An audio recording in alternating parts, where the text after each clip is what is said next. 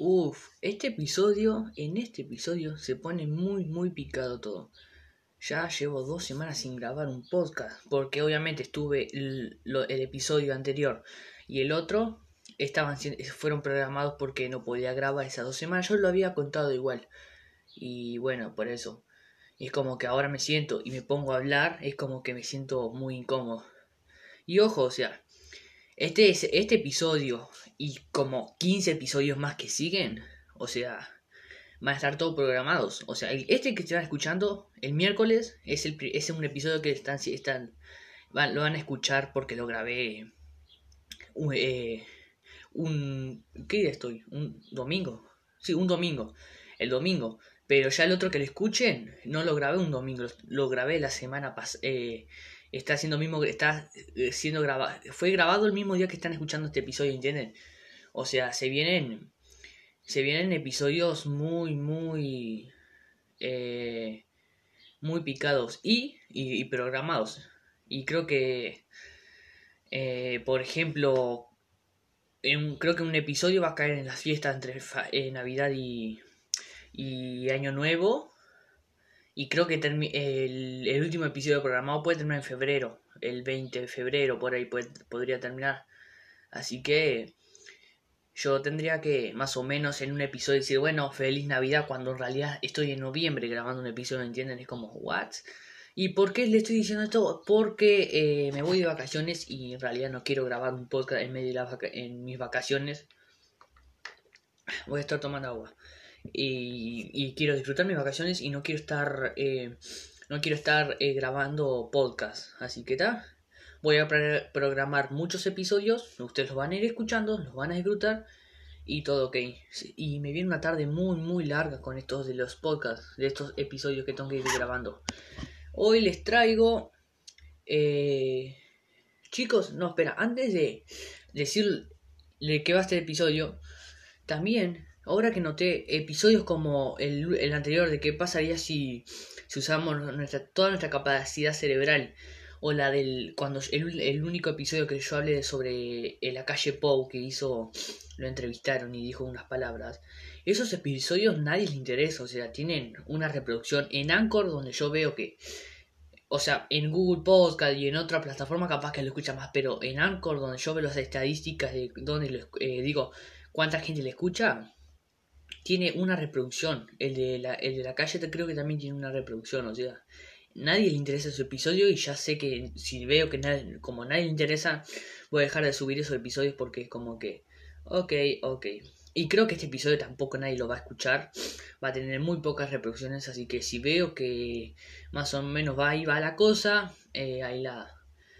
Eh, lo dejo de subir o, o seguiré subiendo esos tipos. Pero hoy les traigo eh, tres uruguayos, tres, no sé por qué hago si nadie me está viendo, eh, tres uruguayos que estuvieron en el Titanic en la tragedia en 1912, por las dudas que no sabían en qué año se eh, hubo el accidente del Titanic.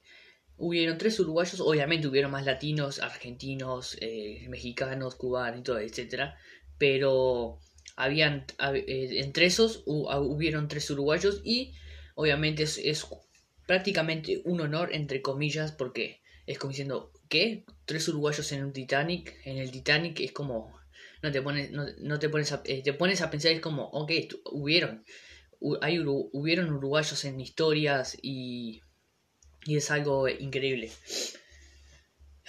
otra cosa ah hace calor me estoy ahogando y si me quedo sin sin aire a la vez que estoy hablando lo notarán por por cómo estoy hablando de repente Así que creo que no tengo nada muy... No tengo... Ay, ¿por qué me trabo?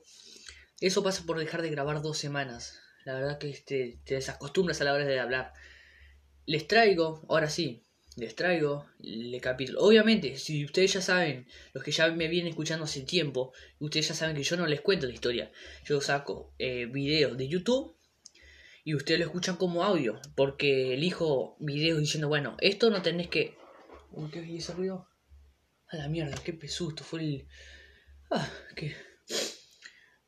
Ah, posta, casi se cayó algo y estaba reconcentrado. No sé, creo que no se escuchó aquí, pero bueno, lo escuché. ¿Qué le decir? Saco eh, videos de YouTube y digo, bueno, este video lo podés escuchar y no, y no te jode la experiencia, solo con escucharlo y lo disfrutas de todos modos y bueno, y ahí saco, eh, y ahí saco los episodios para este podcast. Creo que ya lo he explicado en otro episodio, pero por las dudas, eh, si lo estás escuchando por primera vez este episodio, ya te vengo diciendo que es así. Saco videos de YouTube y los pongo en como si fuera nadie y no joden ninguna experiencia a la hora de escucharlo. Así que nada más, yo les dejo con, con los tres uruguayos que tuvieron el Titanic y espero que les guste este episodio. Los quiero. ¿qué le pasaba? La historia del Titanic ya fue contada miles de veces en documentales, películas y libros y está rodeada de todo tipo de mitos de lo más interesantes. Desde teorías conspirativas que dicen que el Titanic fue cambiado a último momento por su gemelo el Olympic, hasta el mito de que su hundimiento fue causado por la maldición de una momia egipcia que iba a bordo del barco. De los aproximadamente 2.800 pasajeros que iban en el viaje inaugural del Titanic, murieron unos 1.500 y tres de ellos eran uruguayos. Y hay registros, no, no estoy loco, ¿eh? por las dudas que digan, no, ¿cómo que ven los uruguayos? Hay registros y, y en este, ¿y cómo se llama esto? En esto, en este video, bueno, en este, en este, en, no sé, en este archivo eh, hay familiares que cuentan sobre estos eh, uruguayos, así que yo las dejo ahí, nada más, no interrumpo más, eh, disfruten el, este cosito.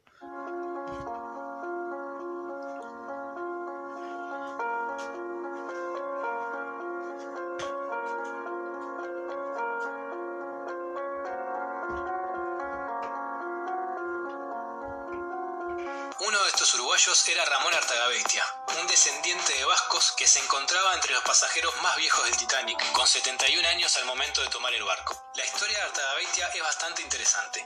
Nació en 1840 en Montevideo en el seno de una familia acomodada que tenía una estrecha relación con el mar, y su vida también estuvo muy marcada por este. En 1912 viajó a Europa a visitar a su sobrino, que era cónsul de Uruguay en Berlín, y pretendía visitar Estados Unidos antes de volver a Argentina, que era donde residía en ese momento. Artagabeitia vivió uno de los momentos más traumáticos de su vida cuando sobrevivió a otro naufragio en el río de la Plata, en la Nochebuena de 1871, siendo uno de los pocos en salvarse nadando hasta la costa de Punta Espinillo. Ese evento lo marcó de por vida y lo recordaría incluso durante sus días en el Titanic, como escribía en una carta a su primo Enrique en febrero de 1912. El hundimiento de la América fue terrible. Las pesadillas siguen atormentándome. Aún en los viajes más tranquilos me despierto en medio de la noche con horribles pesadillas y siempre oyendo la misma funesta palabra. Fuego, fuego, fuego.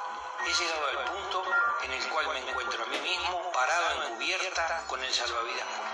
Él tiene un recuerdo que lo deja marcado para toda su vida. Sobre todo, los gritos de fuego, fuego, este, lo, persiguieron, fueron su pesadilla, que en muchos casos incluso este, cuando viajaba, después viajó mucho en su vida, eh, se, recordaba a sí mismo durmiendo con el salvavidas Muy difícil era para él viajar en barco después de semejante evento traumático.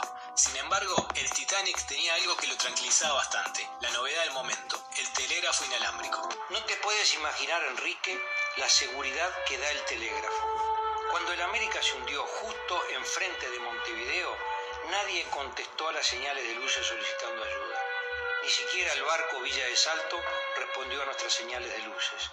Ahora, con un teléfono a bordo, eso no volverá a suceder. Podemos comunicarnos instantáneamente con cualquier lugar del mundo. Esta máquina, sin dudas, le daba muchísima seguridad a Tabaretia.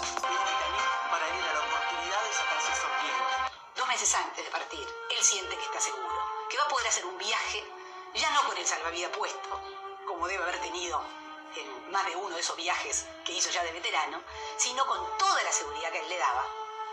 Un vapor que tenía compartimentos estancos, prácticamente indestructible, con un telégrafo que iba a permitir mandar rápidamente los anuncios en caso de que pasara algo. El señor abordó el Titanic en Cherburgo el 10 de abril con un billete de primera clase que le había costado 49 libras. Lo único que se sabe de Ramón a lo largo del viaje es a través de una carta que le escribió a un amigo, hablando de sus impresiones del barco y de lo fría que era la noche. Carta que fue enviada de Queenstown, en Irlanda, ciudad actualmente llamada Cove, que sería el último puerto que vería el Titanic antes de naufragar. Los otros dos uruguayos que viajaban en el barco eran familiares entre sí y también estaban en primera clase. Se subieron al barco en Southampton. Por un lado estaba Francisco Carrau, de 27 años. La segunda generación de Carraus en, el Uruguay que conformaban Carrau y compañía, la empresa que hoy todavía eh, tenemos la suerte de participar en ella. Junto a Francisco viajaba su sobrino, José Pedro Carrau, de 17 años. Estaba siendo preparado para en determinado momento hacerse cargo de las responsabilidades de la empresa familiar. Francisco convenció al padre de José Pedro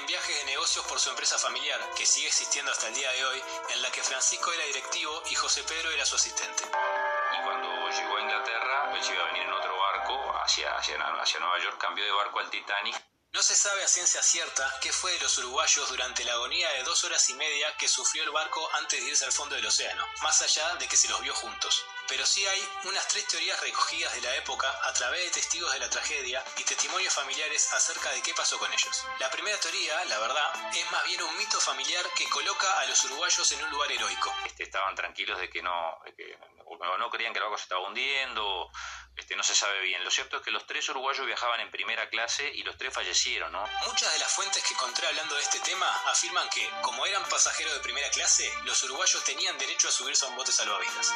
Dicen que pudo salvarse, hubiese tenido derecho, entre comillas, como todos sabemos, de subirse a los botes salvavidas. El hecho es que en ninguna fuente oficial del hundimiento del Titanic encontré el detalle de que las personas de primera clase tuvieran un lugar asegurado en los botes, incluso para los hombres.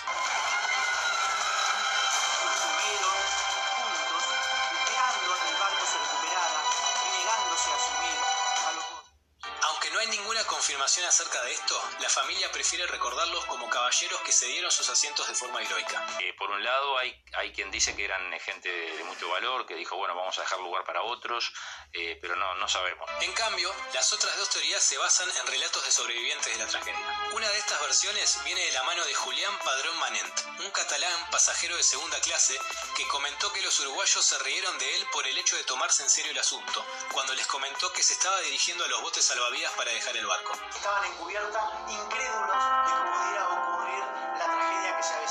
El otro testimonio presencial difiere muchísimo respecto a lo mencionado por el español. Otro pasajero de primera clase, Elmer Sebley Taylor, cuenta que fue presentado a los Carrao a través de un conocido en común en el andén de la estación de Waterloo. Por la barrera idiomática, sus interacciones durante el viaje se limitaban a gestos y palabras cordiales, cada uno en su propio idioma, sin entender lo que el otro decía. Taylor comentaba que se había cruzado con los uruguayos durante la tragedia y que tenían una expresión de estar más muertos que vivos, de total terror. Allí se estrecharon la mano por última vez, se dieron palabras de aliento en sus respectivos idiomas y se separaron. Y según su testimonio, la cara de terror de los uruguayos no se le borraría jamás. Cada uno elige qué versión creer, así como la familia Carrau elige creer la primera. Sin embargo, que estos testimonios se contradigan no quiere decir necesariamente que no hayan ocurrido realmente. Si nos fijamos en el contexto, el Titanic fue construido durante la llamada Segunda Revolución Industrial, una época en la que la humanidad creía tener control total sobre la naturaleza, y el barco fue justamente una prueba de eso. La nave era considerada insumergible, un mito que creció después de la tragedia, pero sí había una excesiva confianza acerca de la seguridad del barco. En contexto, es bastante probable que muchos de los pasajeros no se preocuparan por lo que estaba pasando en el barco. De hecho, en la película de Cameron muestran escenas así. Oye, ¿me perdí la diversión? ¡Cuidado! ¿Viste lo que pasó? Me lo perdí. Aparentemente se estrelló ahí. Hey, Sonny. Por lo tanto, es bastante posible que los uruguayos se tomaran el asunto de una forma bastante relajada al principio y que la relajación fuera derivando en terror a medida que avanzaba la noche. Puede ser. O sea, hoy en 2020, ¿cuánta gente se alarmó al principio de esta pandemia y fue a comprar kilos de papel higiénico y alcohol en gel? ¿Y cuánta gente se rió de los que se estaban preocupando? A los uruguayos del Titanic y a otros tantos pasajeros probablemente les pasó lo mismo. Quizás el hundimiento del Titanic y todas las muertes ocasionadas sirvieron para bajar a tierra esa soberbia de la gente de la época acerca del control que creían tener sobre el mundo. Y creo que la anécdota acerca de las actitudes de los uruguayos durante la tragedia es una prueba de eso. Pero, repito, son testimonios y no se sabe exactamente qué hicieron durante el naufragio.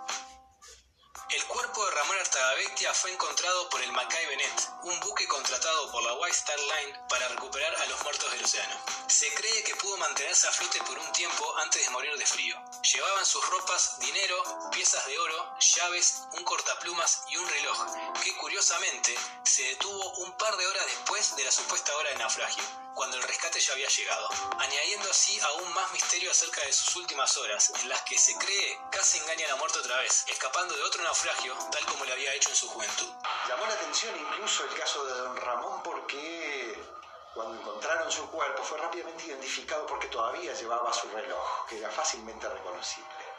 Y su reloj marcaba dos horas más que la hora exacta en que se hundió el buque Titanic. El reloj marcaba dos horas de diferencia con la hora que se dicen que naufragó.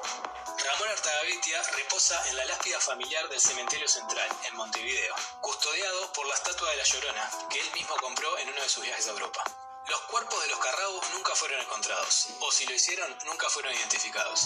La familia en Montevideo recibió distintas versiones acerca del accidente. Al principio se comentaba que el Titanic se había accidentado, pero que no había muertos, aunque más tarde se confirmó la presencia de fallecidos. Asimismo, no fue hasta julio de 1912 que recibieron una carta oficial desde Southampton confirmando lo que ellos ya sospechaban. Los Carrau habían fallecido en el Titanic. Días después recibieron otra misiva, esta vez de Nueva York, confirmando que no había posibilidad de que estuvieran vivos. La empresa de los Carrau dio pérdida ese año, y el episodio del Titanic está muy presente en su tradición, tanto que aparece en la línea temporal de su página web como un evento importante en su historia. Y entre sus tesoros familiares muestran orgullosamente un reloj de Francisco. Este reloj perteneció a Francisco Carrau, mi tío bisabuelo falleció en el Titanic. Reloj que, curiosamente, nunca estuvo en el Titanic, ya que fue dejado antes en Londres para ser reparado y fue enviado directamente a Uruguay. Pero bueno, es algo que, que sí que remueve y que causa, por un lado, este, sensación de, de orgullo de haber este, tenido antepasados eh, que estuvieron allí y que aparentemente tuvieron una actitud heroica, además. Heroica o valiente, porque bueno, eran pasajeros de primera clase que no sobrevivieron. La historia de los uruguayos del Titanic son solo una de las muchísimas anécdotas interesantes que giran en torno a esta tragedia.